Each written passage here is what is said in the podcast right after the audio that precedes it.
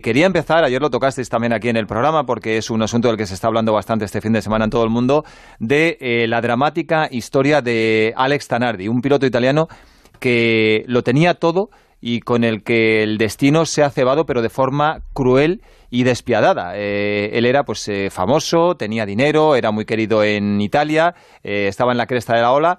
En 2001 tuvo un accidente en Alemania perdió las dos piernas y lejos de hundirse anímicamente, lo que hizo Alex Tanardi fue engancharse como salvavidas a la handbike, sabes que es esta bicicleta que se mueve con, con las manos, y llegó a ser paralímpico en Londres y en Río de Janeiro varias veces campeón paralímpico, varias medallas de plata, en fin, que eh, es un personaje muy querido, un símbolo en, Italia, y este fin de semana, en una carrera de ciclistas paralímpicos, eh, de norte a sur, llamada Objetivo Tricolor, en el que se pretende un poco simbolizar la, alegría por el final de, la pandemia y de esta etapa, pues eh, ha tenido un accidente y se encuentra hospitalizado en Siena con daños bastante serios y casi toda Italia conmocionada porque, como digo, es un personaje realmente querido allí.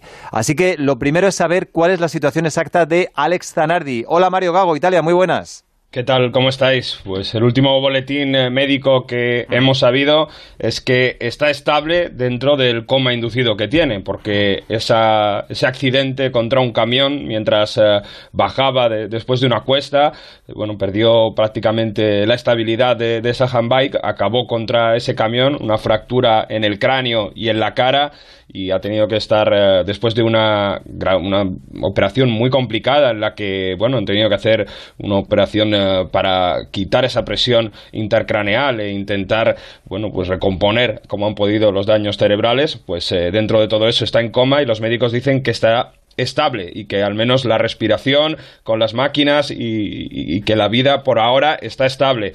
No saben todavía qué daños cerebrales va a tener, no sabe si finalmente va a poder eh, tener vista después de ese duro accidente, pero las eh, noticias de los médicos es que paso a paso vamos a intentar que esté estable esta próxima semana y poco a poco a ver si se logra recuperar neurológicamente. Como digo, Mario, eh, a lo mejor aquí en España mucha gente no tiene conciencia de la dimensión de Alex Zanardi en Italia, pero es, eh, es prácticamente un símbolo de, la esperanza, de la fuerza de voluntad, de la lucha por salir adelante cuando te caes.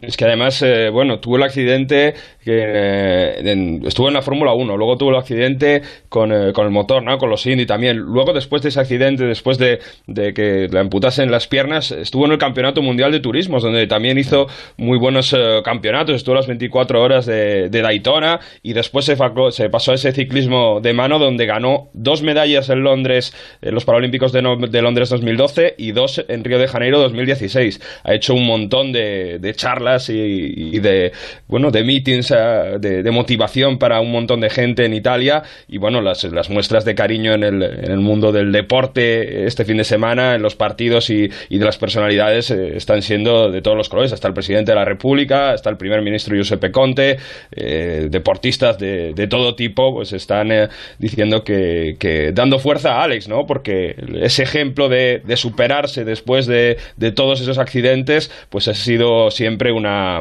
una motivación y una, y una muestra de que el pueblo italiano siempre se levanta y eso es lo que siempre hacía él. Gracias, Mario. Hasta luego.